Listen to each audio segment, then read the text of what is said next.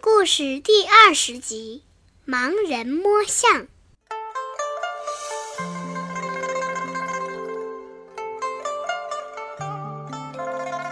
有一天，五个盲人在一起摸大象。第一个人摸了摸象牙，大象好像是一根萝卜。第二个人摸了摸象耳朵，大象像把扇子。第三个人摸了摸象腿，呃，大象跟圆柱子差不多。第四个人摸了摸大象的脊背，大象就像一张平坦的床。而最后一个人摸到了象尾巴，大象就像一条又长又细的绳子。小朋友，你们说大象是他们说的样子吗？